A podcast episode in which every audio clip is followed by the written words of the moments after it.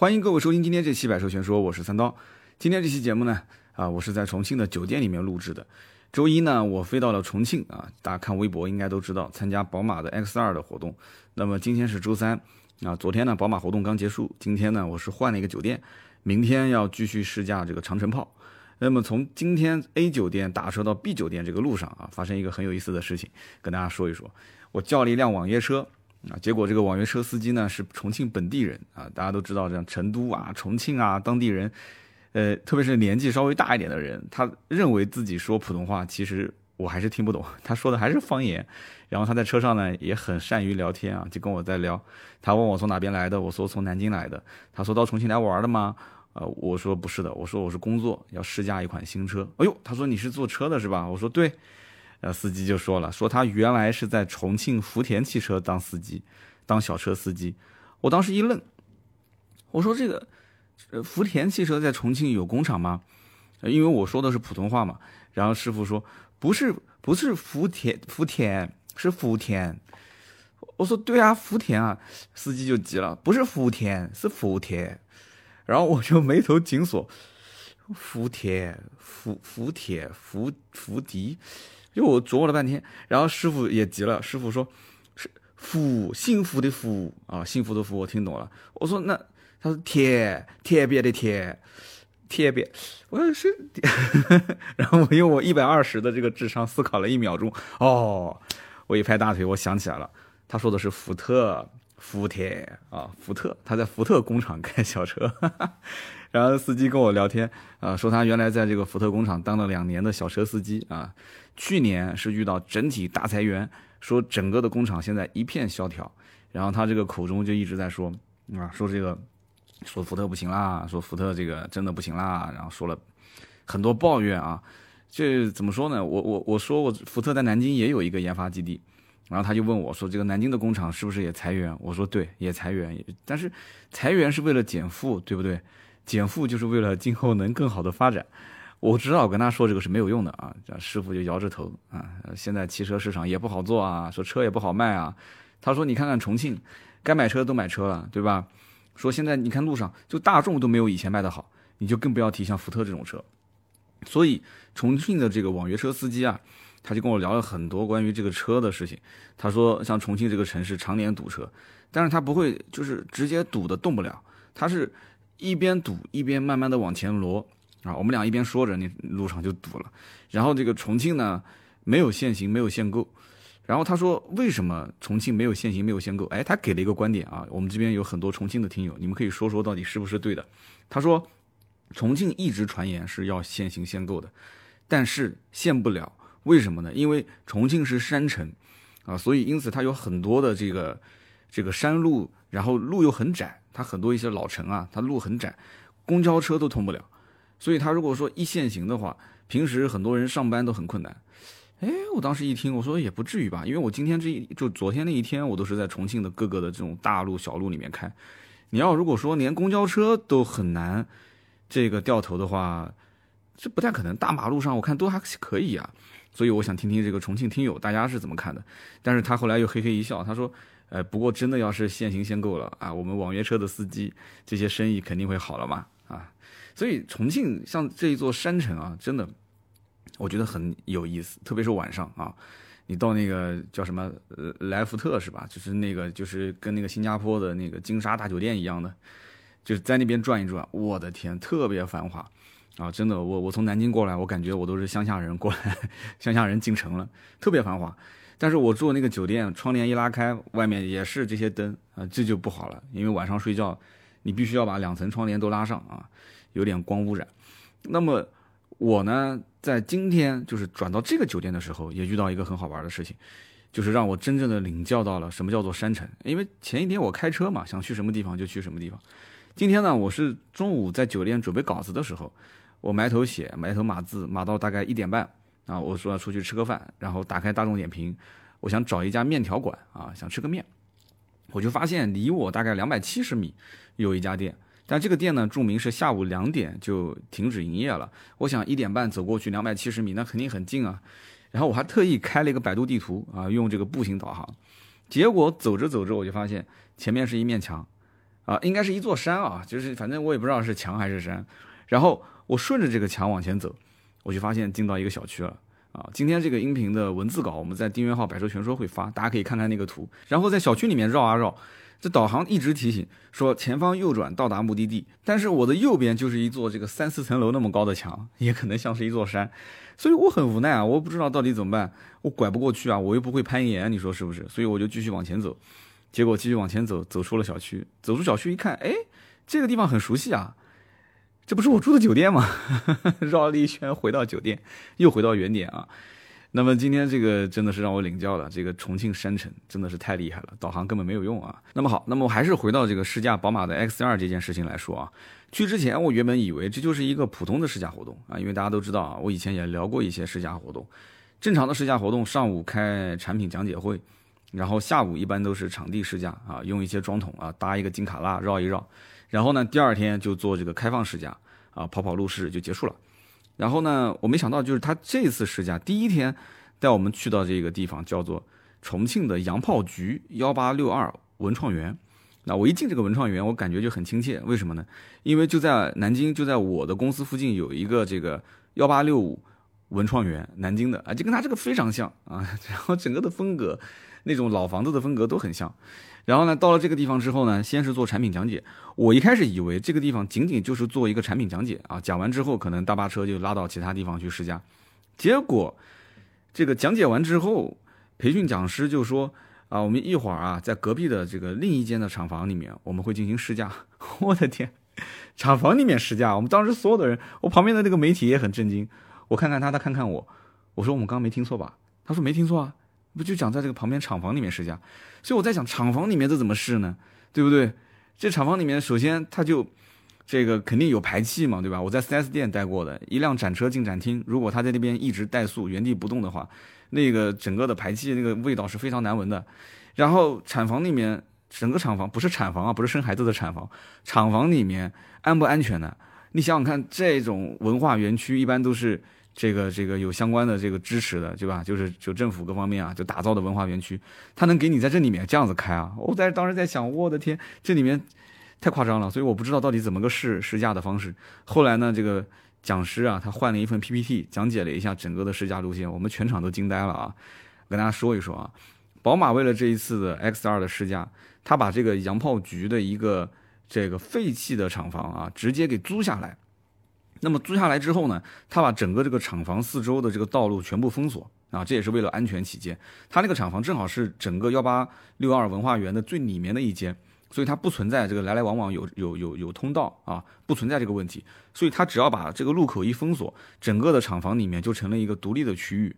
然后呢，这还不是重点啊，重点是这个厂房它租下来之后，他直接把厂房内部改造成了一个试驾场地。它不是说简单的就放几个桩桶啊，没有这么简单。它是把整个的地面全部都用水泥啊重新铺了一遍，兄弟们是全部啊，全部用水泥铺了一遍。除此之外呢，它为了测这个什么通过性啊啊车身的刚性啊，它还特意设置了这个上下坡的楼梯啊，然后还有倾斜的角度啊，这种斜坡全部用水泥重新铺。最夸张的是什么？最夸张的就是这间厂房原本啊。它中间有一个长度大概九十米的水泥墙，然后宝马来了以后，直接把这一面水泥墙啊，直接给拆了。因为这个厂房原先是一分为二，拆完之后就成了一个一个非常大的、巨大的一个厂房。这个厂房里面就设置了很多这种项目，然后我们得从外面开始开进这个厂房啊。大家有没有看过那个坑 blog 的，就是专书的那个试驾漂移的那种？那种那种就是 MV 啊，大家如果看过那种视频的话，你就知道，哇，真的那现场布置特别炫。我们在这个订阅号“百车全说”的图文里面也会发相关的照片和视频啊。那么宝马就把这个墙给拆了，然后改造这个厂房，然后这个厂房整个改造花了将近一个月的时间。所以你想一想，就为了这个 X2 啊，啊，华晨宝马国产的 X2 的这个上市，可以说是花了很大的心思啊。这车应该讲提前已经上市过了，这算是一个全国。啊，媒体试驾啊，第一次媒体试驾应该大家看汽车之家能看到，是去这个天津的 V 一赛道啊，当时是第一批这种大的门户媒体。然后现在呢，这种啊开放试驾就是我们这些啊，包括自媒体，这个试驾环节我觉得真的是挺有意思啊。就是它不是测算每一个人开的有多快，你当然了，你想这种场地你要标谁的速度开得快，那很容易出问题。它不计算谁用的时间最少，它算的是什么呢？是标准计时。什么叫做标准计时？就是它每一个项目有一个固定的标准用时啊。好比说，好，你从起始的这个路线，然后经过各个弯弯曲曲的道路，你开到目的地，那么比方说是九十秒。那么谁如果用时九十秒最接近啊，这个标准用时，它的得分是最高的，那它得分越高。所以说这个这种测试啊，我觉得真的，它其实更多是让你去体验车辆的一种精准操控，对吧？包括它设置的这种通过性啊，各个方面四驱性能啊，所以它不是让让你追求速度。因此前几期的这个媒体试驾，我这次应该是不知道第三期还是第四期了，就前几期的媒体试驾。基本上第一名都是女生，所以我在想，这女生是不是对这个时间概念更强一些？但这不科学啊！女生的时间概念更强吗？其实就这样的设置，我觉得就是为了想体现这个叉二的一个操控性嘛。因为这车没有加长啊，就算是国产之后它也没有加长，还是标准轴距。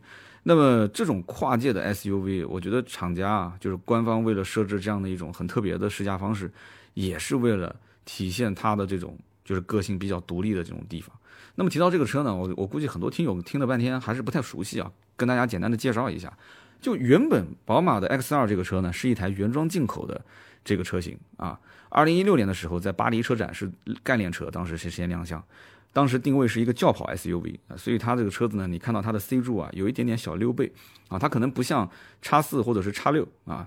啊，今天反正也不是特约啊，也无所谓，一直说 X 二就说的也是挺难过的啊，我们就说叉二吧。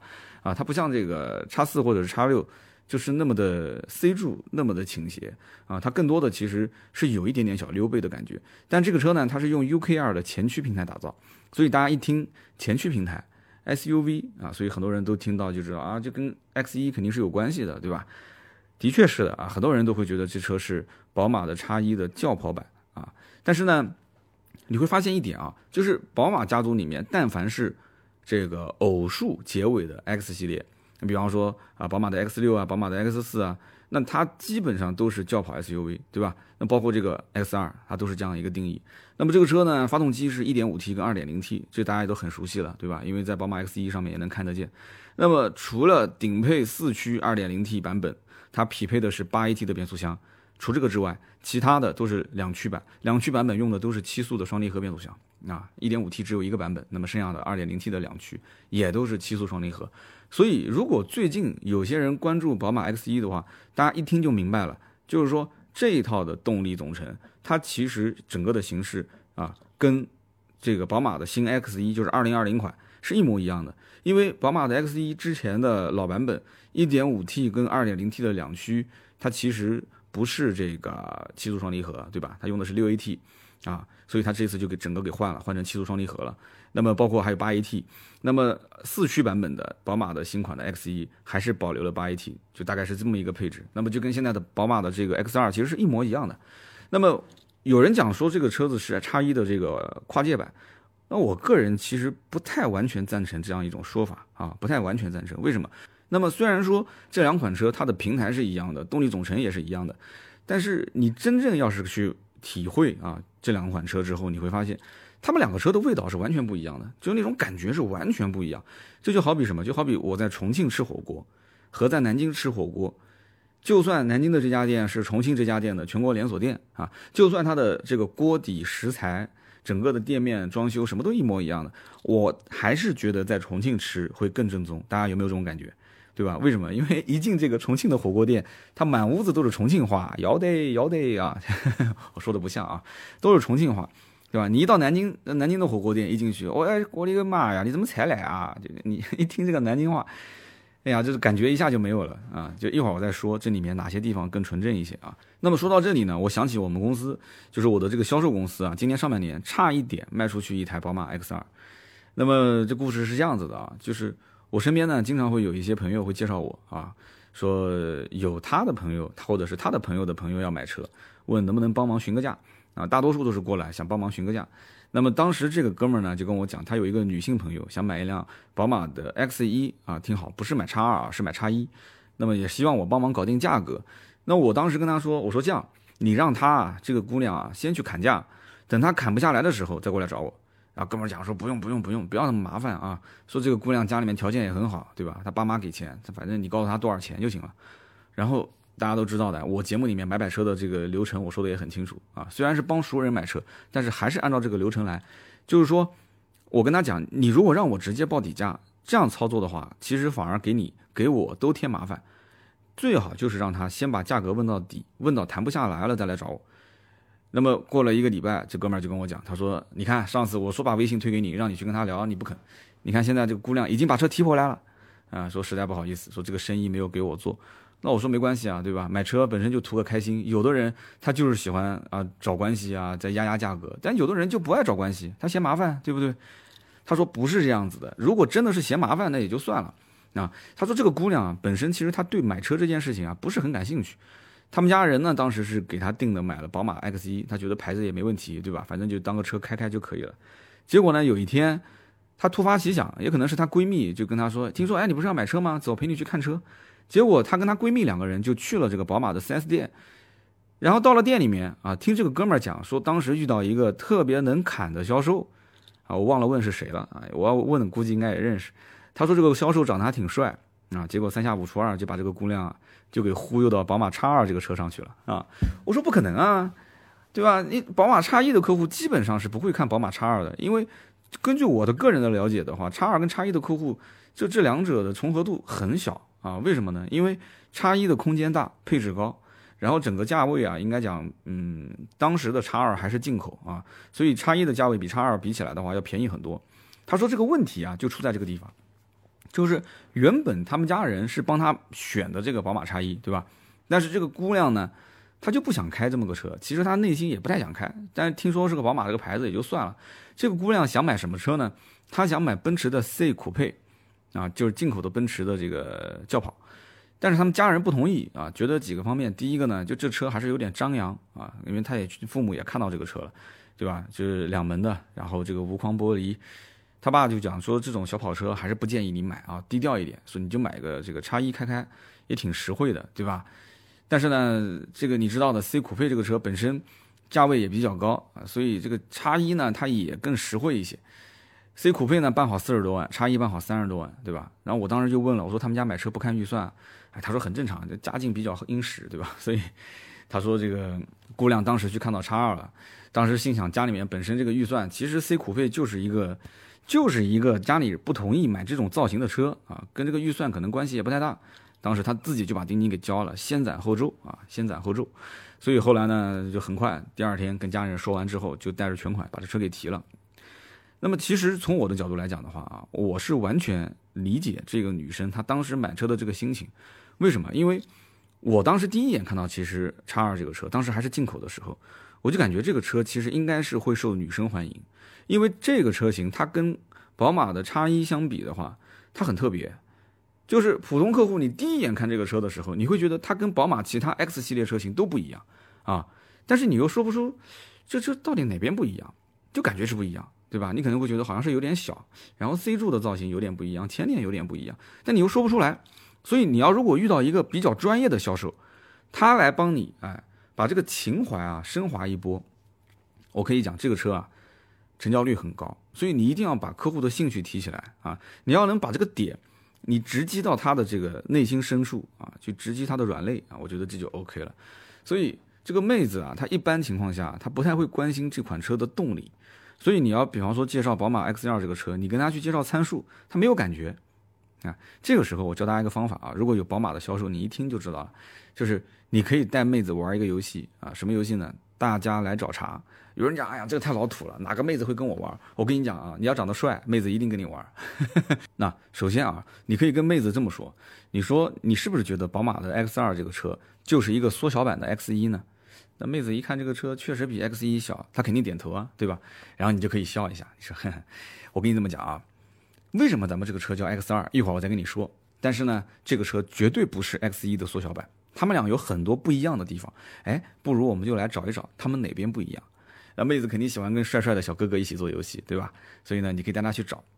那么这个，你如果长得很帅啊，你是一个帅销售，你可以带他先看这个前脸啊，不要看你的脸啊，先看这个车的前脸。这个时候关键点就来了啊，常规的宝马车型的前脸，它的中网是上宽下窄啊。大家注意啊，你仔细看这个常规的宝马车型的前脸，它的中网都是上宽下窄。大家注意看啊，所有的宝马的这个车系，它都是中网上宽下窄，但是唯独宝马 X2 这款车的中网就很特别，它是上窄下宽，它是反的。就是不是那么中规中矩的那种造型，所以你可以问问这个站在你旁边的这个美女啊，你可以问她，你说你看是不是？美女都是喜欢惊喜的，她肯定会说，哎，好像还真的是这样子。这个时候你就要说，你说这个设计其实是致敬猫王的座驾，BMW 五零七啊，你要这么讲啊，你可以带点英文啊，这五零七的英文你回头去研究一下，是是不是读 five zero seven 啊？BMW 507啊，你我的发音不准啊，你可以学模仿一下。哇，你想一提到猫王啊，你再来一个那么纯正的英文发音，我跟你讲，妹子肯定当时就有点晕了啊。然后接着呢，你再去带这个妹子去车身的侧面去看啊，就看它这个 C 柱的位置，C 柱位置有一个蓝天白云标。这个时候你可以问她啊，你可以问妹子，你说你见过宝马其他车型上 C 柱这个位置有标的吗？我跟你讲，妹子肯定会在展厅里面找一下，转了一圈。他肯定摇头，他说没有啊，都没有。你可以告诉他，你说这个位置不是为了炫耀我是一台宝马，而是要向宝马永恒的经典车型 BMW 3.0 CSL，也就是俗称的蝙蝠车型致敬啊。这款车是个战车啊，很厉害啊，宝马 M 系列的鼻祖。当然了，妹子可能不太懂什么叫 M 系列啊，你可以跟她解释一下，这是高富帅的最爱啊。如果展厅里面有 M 系列，你可以带她去看看。你说这就是他的爷爷啊，他的祖宗，所以。你跟他聊了这么多，我相信你可以提起他的一些兴趣啊。如果这还不够的话，你你认为就游戏结束了吗？没结束啊，你可以接着带他继续玩游戏啊。玩什么游戏呢？找六边形。为什么要找六边形？因为这个车上有很多六边形的设计。你可以跟他这么讲，你说自然界当中六边形是最稳固、最耐挤压的形状，是不是？你可以想一想，妹子是不是有什么平时用的东西是六边形的啊？你可以跟他说，就像你用的什么什么。因为我不太懂妹子啊，所以大家如果是。这个比较懂的话，你可以你可以去找一下这种案例啊。那么在自然界当中呢，啊，比方说像苯、像石墨的分子结构啊，包括像什么龟壳啊，啊，你可以不要讲龟壳，你可以说小乌龟啊，啊，你可以说这个蜂巢啊，蜂的巢穴，它的形状都是六边形。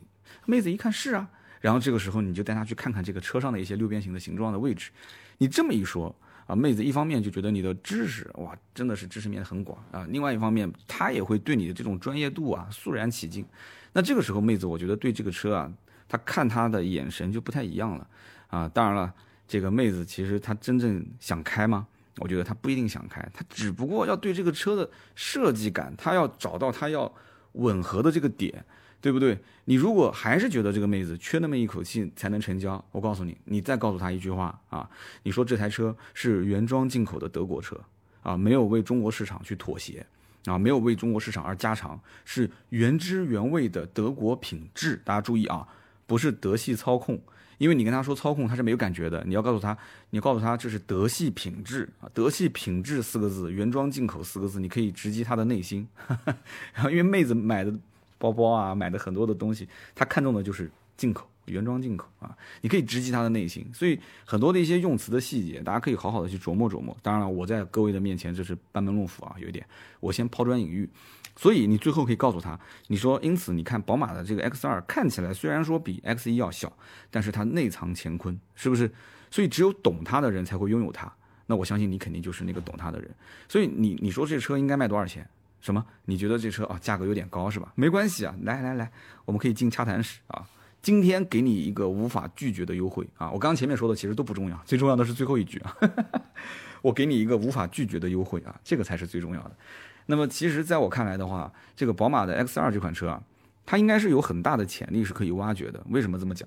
虽然宝马对外官方宣传，它已经是很有意识区分这个车型，就是国产之后的 X2。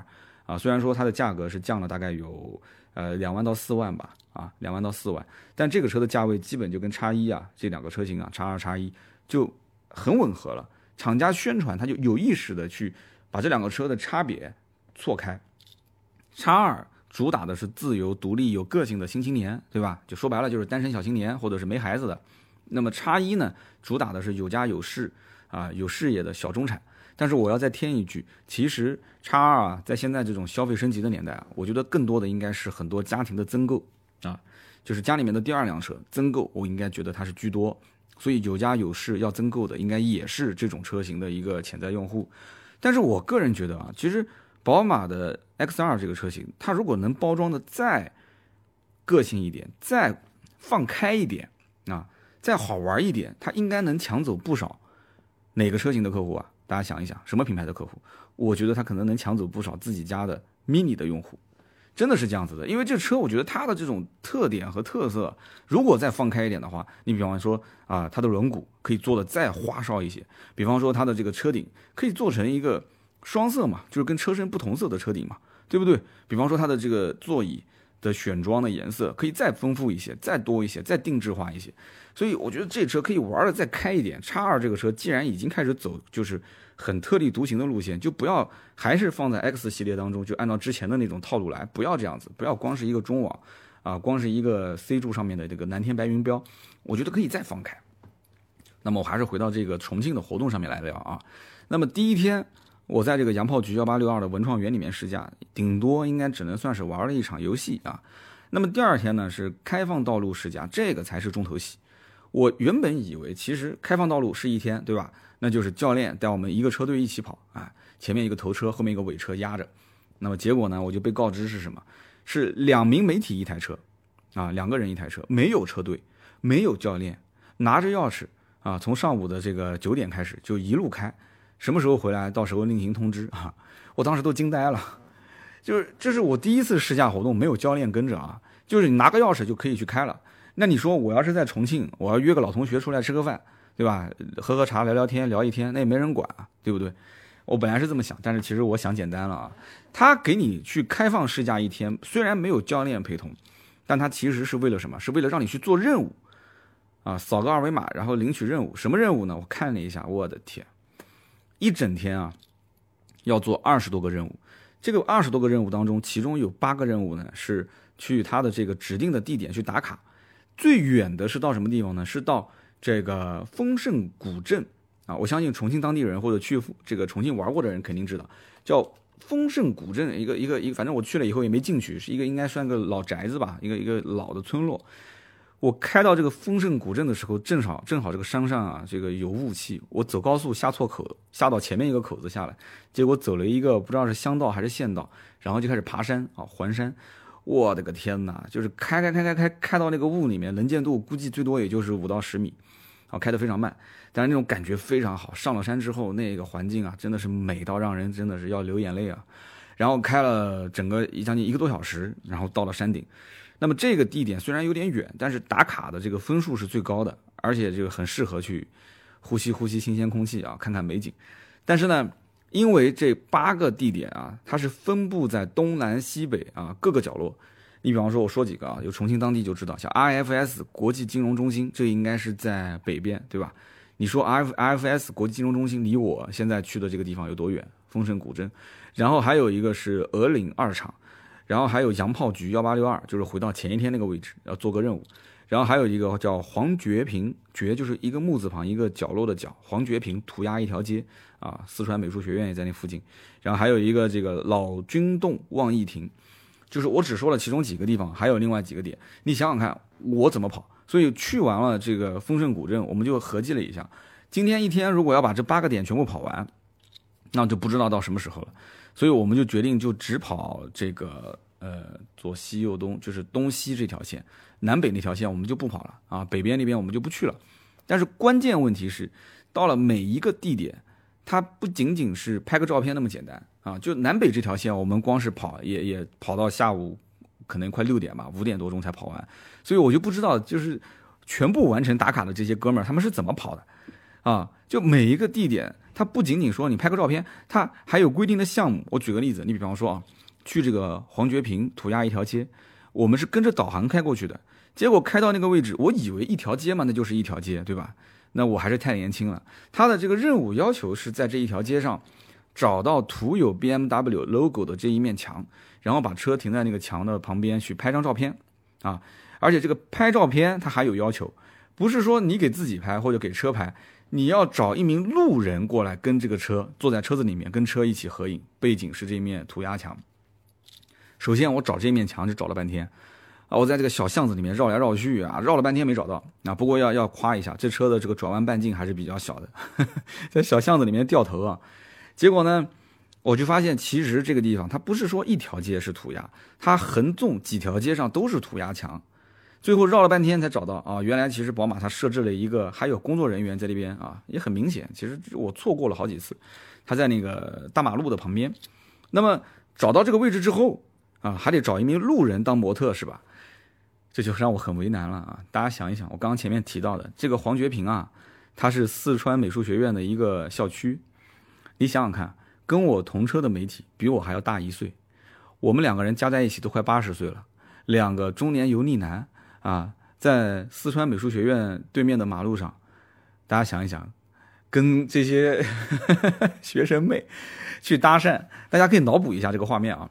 就我们俩刚开始的时候还有点腼腆啊，屡败屡战，屡战屡败，然后最后我是不得不佩服啊，我这个同车的兄弟啊，姜还是老的辣，这个哥们儿最后邀请到一个妹子啊，答应说配合一起拍个照啊，一起拍照，结果呢，我一看啊，就这妹子一上车那个状态就很好，就摆 pose 很大方啊，很专业，就我我我心想啊，如果说街头要有人拉我过来拍照片的话，我肯定是不愿意的啊。而且你看，我当时看到这眼前这个坐在车子里面的妹子，背后是涂鸦墙，那个画面啊，真的是很美啊。然后你想，这个妹子这么漂亮，又这么热心肠，就我的内心啊，竟然有点感动啊。我就我就有点那种想加她一下微信，想把照片给到人家，跟她分享一下我的快乐啊。但结果这个同车的大哥啊，他内心可能比我更激动，他手一抖，一共拍了两张照片，一张是模糊的，一张是把手指拍进去了。行了，不说了，说了都是眼泪啊，还是年纪有点大啊。那么还有一个打卡点，比方说是在这个喜来登的酒店门口啊，在重庆啊，这个喜来登酒店做的就是金碧辉煌，就是跟两根大金条一样的啊，两根大金条插在路上。然后呢，在那个位置要跟一个 L O V E Love 的这样的一个字去合影。我们当时把车开到喜来登门口，就就就一脸懵逼啊。你说这个繁华的街道在什么地方能找到 L O V E 啊？我以为是个雕塑。啊，或者是可能也像涂鸦墙一样，某个地方涂了一个 L O V E，找了半天没找到。结果呢，我们仔细的去对比这个样章，它会有一张样图，我们就发现这个 L O V E 是在什么地方？是涂在地上。然后我们就赶紧把车停在对面的这个那个也不好停车，我们停在对面的广场，然后一路小跑跑到这个喜来登旁边的马路上，结果发现，在人行道上，竟然是涂着这个 L O V E 的字样，我真的也是服了。然后最后就让我的这个同行的老哥啊，就开个车慢慢慢慢的经过，然后我在路边拍照，啊，就肯定是保证安全的情况下啊，开过来拍个照片，赶紧上车就走。所以这就是做任务。那么听到这里，可能有些朋友会觉得说，哎，这个试驾听起来是挺有趣，但是你这个试驾怎么能体现出这台车的性能呢？啊，其实在我看来啊，就是一台家用的轿车或者是 SUV 车型，它的正确的使用方式，它应该是带你去学会生活。大家注意啊，觉得对不对？这个这句话，你你去理解一下。它应该是带你去学会生活。当我拿到地图，跟我的这个小伙伴一起去规划啊，我们今天怎么跑这个路线的时候，其实我当时心里面就在就在发怵，因为我对重庆不是很熟悉，我就把它当成是南京地图。我在想，你说东南西北八个点跑一天啊，如果仅仅是拍照片就算了，你还有任务，我个人分析是跑不完的。所以你必须学会取舍啊！所以我们当时就只选择了跑东西这条线，放弃了南北的这个打卡点嘛。那么这样一来的话，我们的心情也相对会轻松一些，两个人换着开啊，中间还可以交流交流心得。但是很奇怪的是什么？就是咱们这次的媒体当中，竟然有三组团队，听好了，是三组团队啊，完成了所有的打卡点，并且把二十多项任务全部满分完成。啊我我我真的不知道他们是怎么完成的。据说是这么多天的媒体试驾当中，满分完成数量最多的一次。我的天，我真的是服了。我我我不知道这些就是他们眼中就是奔着冠军去的啊，奔着这个第一名去的，就是他们有没有体会到重庆的这种风景啊？有没有心中带着风景去试驾？那么在这一次的试驾任务当中呢，有一个隐藏任务啊，这个隐藏任务很有意思，就是要寻找重庆的波浪路啊。那我当时看这个重庆的这个波浪路的样片啊，它不告诉你具体地点，嗯，这个样片里面那个路确实就是跟那个就像那个海浪一样的起伏的这种样子，哎，我当时就觉得这什么地方呢？就就有就算有这种地方，他平时是给车开的吗？对吧？但是你想，茫茫这个大重庆啊，这个应该是比上海还还要大吧？重庆应该是，你想想看，这么大个重庆，我去哪边找这种路呢？那他不给你地点，没人告诉你答案，所以我当时想发一条微博啊，想问问重庆的粉丝能不能帮我找一找这个地方。但是呢，我后来想了一下，你说如果这个定位是在北边，那我们是去还是不去呢？后来想想就算了，也就没发了啊。那么下面呢，我就说说这台车整个这一天开下来我的感受是什么？因为这一天的心情还是比较轻松的啊。首先呢，因为这个 X2 这个车型没有加长，所以整台车的操控性，个人感觉还是相当不错的。因为之前宝马 X1 我们不是也拍过视频吗？啊，我我这个以前的这个老同学的车，那么我开了一整天，我感觉可能 X1 它加长之后，就在你整个的驾驶过程当中啊，它的整个的操控啊，你比方说你在上高速的时候，只要速度一起来，你无论在这个带着速度的情况下，你去变道超车，还是说你要减速过弯，它的整个动作是不拖泥带水的。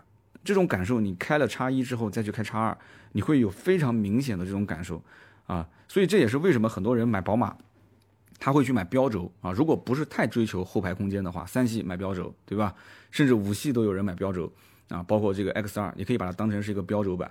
那么你你开起来就会很有信心。那么也有朋友可能会问说，哎，你这次开的是一点五 T 的版本还是二点零 T 版本？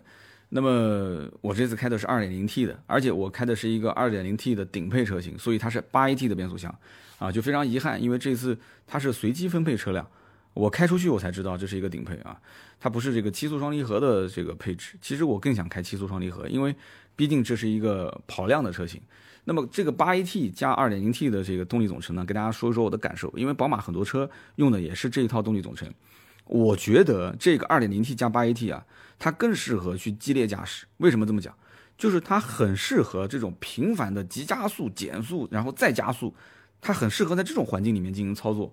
你你注意去看它的整个的转速，你去体会发动机跟变速箱这种配合，你去听这个发动机的声音，你会感觉到就是一脚油门踩到底。很多车它都是干吼不走，对吧？很多车嗯啊，它就不走啊啊，它不走。然后这种感觉就是像什么呢？就是像那种假模假样的呻吟啊，所以大家可以脑补这个画面啊。那叉二这个车不是的，它叭一脚油门踩到底之后啊，它涡轮没有那种非常突兀的这个介入感，然后它转速也不是像那些车假模假式的叭拉个四五千转，然后车子也不走，它不是这种。你会看到它的转速表是非常的淡定，就在三四千转中间来回啊频繁的弹跳。它为什么频繁弹跳？它在给你换挡啊，频繁弹跳，车速你。一脚油门踩到底，它就是很，很正常的一条曲线，呜就上去了。然后你一看转，你一看它的这个时速表已经，已经超一百啊！我们在高速公路上面，就我们试了好几次，把速度降下来，然后一脚地板油上来。所以这种驾驶感觉，我个人觉得啊。宝马的 X2 这个车，就是你看它外形可能很特别啊，也是定位于运动。然后它的整个车型呢，宣传各方面也是定位于运动。但是你实际驾驶起来，我觉得它更多其实，我至少觉得它的调教方面，给人感觉啊是偏舒适的。它是照顾车内的驾乘人员这样的一种感受。你想想看，这个车肯定是定位年轻人，对吧？你说一个个性独立的、有想法的年轻人。呃，虽然说看上去你穿着打扮啊，这个思维模式啊都是这样，但他会真的天天下赛道吗？对吧？我觉得他不会。所以我看到有的一些媒体评价说，这个车甚至能听到这个排气管突突突突突突突突的声音啊，说有点开钢炮的感觉。钢不钢炮另当别论，但是我觉得这是一个比较好开的车啊，还是开的比较舒服的车。你只有给年轻人感觉说这个车开的舒服，他才会给高分。他给了高分之后，他才会去跟身边的人去推荐这个车。你说是不是？不过呢，这一整天的试驾过程中，我也发现这个叉二的车啊，它方向盘啊还是会有点重，方向盘有点重，这就对于女生来讲啊，可能会有点不太友好啊。你看这个宝马的三系这一次，它的方向盘就调整的比上一代的其实要轻很多啊。那么它的整个的悬挂的软硬程度，我觉得跟上一代的三系就有点像，因为这一代的三系调教的更加的偏舒适一些，上一代三系其实路感它整个传递到车内还是比较清晰的。那么在重庆呢，有很多这种坎坎坷坷的一些道路，我在这上面去行驶，你会发现它的震动啊，它这种弹跳啊是比较直接的，你在车内会感受得到。它不像有些车，就好像底下铺了一层海绵一样的，它虽然也会有一些晃动，但是很明显有那种过滤的过程。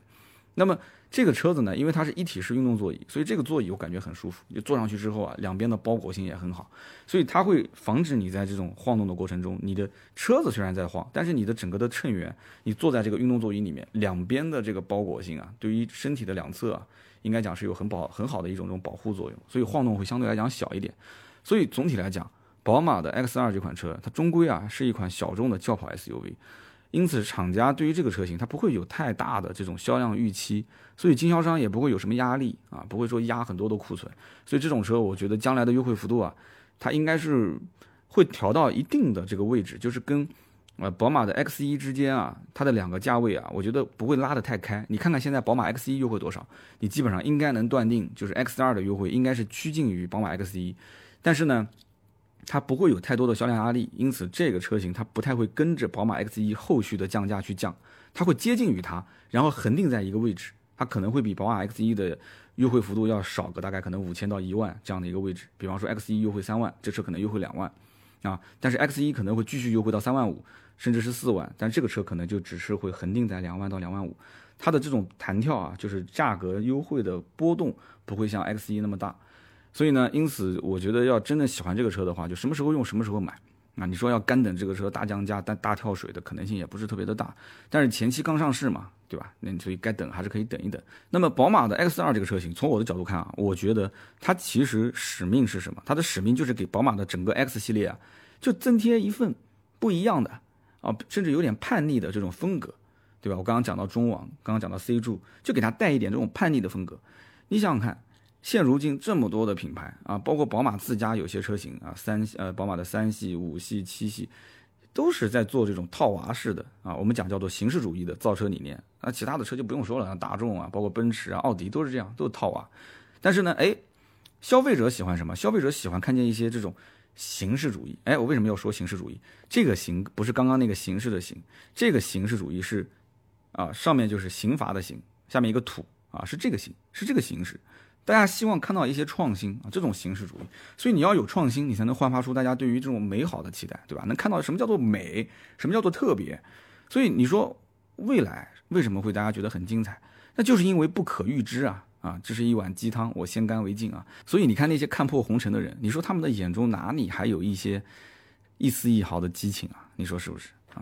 好，那么以上呢就是今天这期节目所有的内容。那么节目最后呢，我也给大家出道题目啊，因为前一天我也是在宝马参加这个二十多项的任务，那么其中有一个任务就是今天我给大家出的这道题目啊。这个题目是什么呢？它是这样的，就是怎样在不触碰排挡杆的前提下，让车辆挂上 P 档啊？因为这一次除了那个八个打卡任务之外，还有十几个任务就是这种啊，要不就是答题，要不就是。在车内啊，按照它的这个要求去操作相关的功能，这就是其中那个功能操作的题目。怎么能够不触碰？大家听好，不触碰排挡杆啊，然后让车子挂上 P 档啊？欢迎各位在节目下方留言给出答案。实际上这道题的解法不止一种啊。如果你要是宝马的车主，你可以拿自己的车试一试。那么当然了，你必须是电子挡把啊。你要不是电子挡把，你是机械的，可能可能不太好操作啊。电子挡把。那么其实很多电子档把的车都可以去试啊，都可以去试，包括我自己的那个威马，其实我也可以去试。那么大家如果要试的话呢，我个人建议啊，还是找一个相对来讲空旷一点的地方，周围没什么障碍物，因为你你要试的时候，你车子肯定是 D 档，对吧？或者是 N 档，所以这个时候我觉得你要稍微注意安全一点啊。然后呢，你可以把答案放在我们的留言区，留言互动呢是对主播最大的支持啊。我也会在留言区抽取三位，赠送价值一百六十八元的芥末绿燃油添加剂一瓶。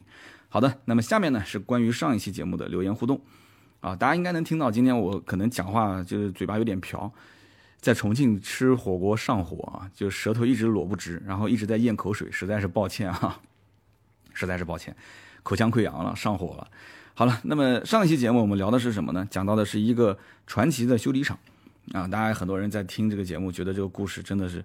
啊，很神奇。那么也有一些朋友啊，是我们的老听友，比方说像犀利黑小胖，他说听了这期节目啊，根据我自己的领会啊，也可能不对，但是呢，我的感触是这样的。首先，这个节目让我想到三刀曾经在一五年的专辑里面，一五年第五期啊，他说的很清楚，是一五年的第五期，说三百万现金买车的疯狂年代啊，就说明说是一个铁粉啊，真的是能把哪一年哪一期都能说的那么清楚。他说。当时那期节目，我觉得讲的就跟今天这一期啊，它的核心的故事是差不多的，就无非原来是线下的，是讲的一个十七箱嘛，对吧？就是宿迁那边线下的，就他们家叫放播嘛，就是高利贷嘛，后来就是全部都出问题了。这次只不过是到了线上，他说其实产生的结果都差不多的，在这种高额的回报率的情况下，没有一个人是赢家。就算有，也是极少数的，这个钱来的也不干净，对吧？所以这种故事才会最终啊变成传说，变成新闻，变成奇闻。哎呀，真的，他说三刀讲天上不会掉馅饼，掉下来的可能是冰雹。他说这种说法都很委婉，我觉得天上掉下来的可能可能是这个毒馅饼啊，甚至是百草枯啊。这是黑小胖啊，有很深的这样一个经历啊，我不知道他是不是有亲身经历过啊，犀利黑小胖。那么下面一位听友叫做灯泡 T 七，他说：“永远不要拿自己的生活去赌博，亏不起也赌不起。”那么这一期的名字呢，之所以说是传奇，那么也说明这个呢，看似是一个完美的结局，但它只是一个个例。那么它刚好只是那个千分之一啊，甚至是万分之一的可能性。他说：“我呢，也曾经玩过类似的金融平台，是我们单位的领导带着我一起玩。”我跟这个老黑也是一样的啊，我当时也听说啊，这个高管啊，这个内部有有消息认识我们领导啊，大家都可以就互相保持联系。这家公司营业执照刚刚领取两个月的时候，我们就进来了啊。当时也是说，如果说要有消息，就我们就提前撤嘛，对吧？这个公司如果要跑路了，我们知道，我们提前把资金给撤回来。结果呢，自己也很贪心啊，想想撸一下这个羊毛啊。结果平台的规则我还去仔细研究过，我还算了一套投资方案，然后还算了一套撤资计划啊，什么时候撤资，怎么撤资，结果计算下来，我三个月就可以保证本金撤回。但是呢，啊，结果大家都猜到了，平台三个月都没撑到，什么所谓的内部消息提前告知，这些都是扯淡。那么其实我后来想一想，就算是赚到了钱又能怎样？雪崩的时候没有一片雪花是无辜的，对吧？收到了那些钱，赚到那些钱，那也只是下一个投机者他的血汗钱而已，所以良心上也会不安。那么说到良心上不会不安啊，我看到其实我们的留言就是在当天啊，我是晚上大概十一点的时候，我看到有一条说啊，他对我有人身攻击了，因为他说了脏话。他说三刀，你到现在节目里面还宣传 P to P，说你没有良心啊，他骂了我。然后我把这条给删了，为什么呢？对我人身攻击的留言，我是直接删除的啊！你你其他的所有的这些说，我都觉得没问题。你说脏话，你开始对我人身攻击，那不可以。那么我看到有一条留言叫做“新轩逸车主老杨”，他也说了类似这样一个观点。他说：“三刀啊，其实你节目最后这个基调啊定的不是很好，P to P 啊绝对没有这么好做的，他们只是碰到了这个业界还算比较良心的。”其实也不良心啊，只不过他对于老黑来讲，提前跟他说了，说这个公司可能资金快不行了。只是对老黑而言，这样的相相当于有那么一点点良心的，大部分其实做不到半年就跑路。他说我碰到了一种平台就是这样的，做了一个月两个月就跑路了。他说这些平台其实我们都很清楚，换个名字继续再做，再做也就是一两个月，然后不停的换。所以呢，你应该是重点提醒大家。千万不要去碰 P to P，P to P 是有去无回，啊，老黑跟他的某一些车友只是走了狗屎运，啊，不可能再重现的。所以我仔细回忆了一下上期节目，其实在末尾的时候，我是发了一些感慨，包括我说天上不会掉馅饼，它掉下来的可能是冰雹。我说天下没有免费的午餐可以吃。我也说了，如果当时老黑啊稍微要是贪心一点，他也不会是现在这个结局。但是后来我想了想。可能我就是没有非常明确的说出 P to P，大家千万不要碰 P to P，它是有去无回的。就这句话我没有说出来，所以让很多人觉得啊，三刀你说这个故事什么意思啊？你你是想让很多人遇到这样一件事情啊，有内幕消息的你就去玩吗？所以在此呢，我也想向各位听友道歉啊。那么同时也是在今天这期节目里面啊，补充一下，慎重的提醒大家一句啊，就是 P to P 有去无回，千万千万不要碰，好吧？好的，那么以上呢就是今天这期节目所有的内容，感谢大家的收听和陪伴。今天在这个宾馆里面录音，可能效果不太好啊，而且我这个口腔溃疡上火，可能录音的效果也不是很好，人整个有点有点蔫啊，有点没有什么激情。但是其实这个叉二的故事，我觉得还没完啊，以后有机会如果呃，比方说跟同级别的其他车型进行对比啊，或者说啊有一些更有趣的一些试驾，我觉得这车可以把品牌做得更好玩一些。我再跟大家去分享。那么好，今天这一期呢就到这里。那么如果说有新车跟二手车的这些价格咨询，大家可以加我们的私人微信啊，私人微信号是四六四幺五二五四。好的，那么今天这期节目呢就到这里，我们下期节目再见，拜拜。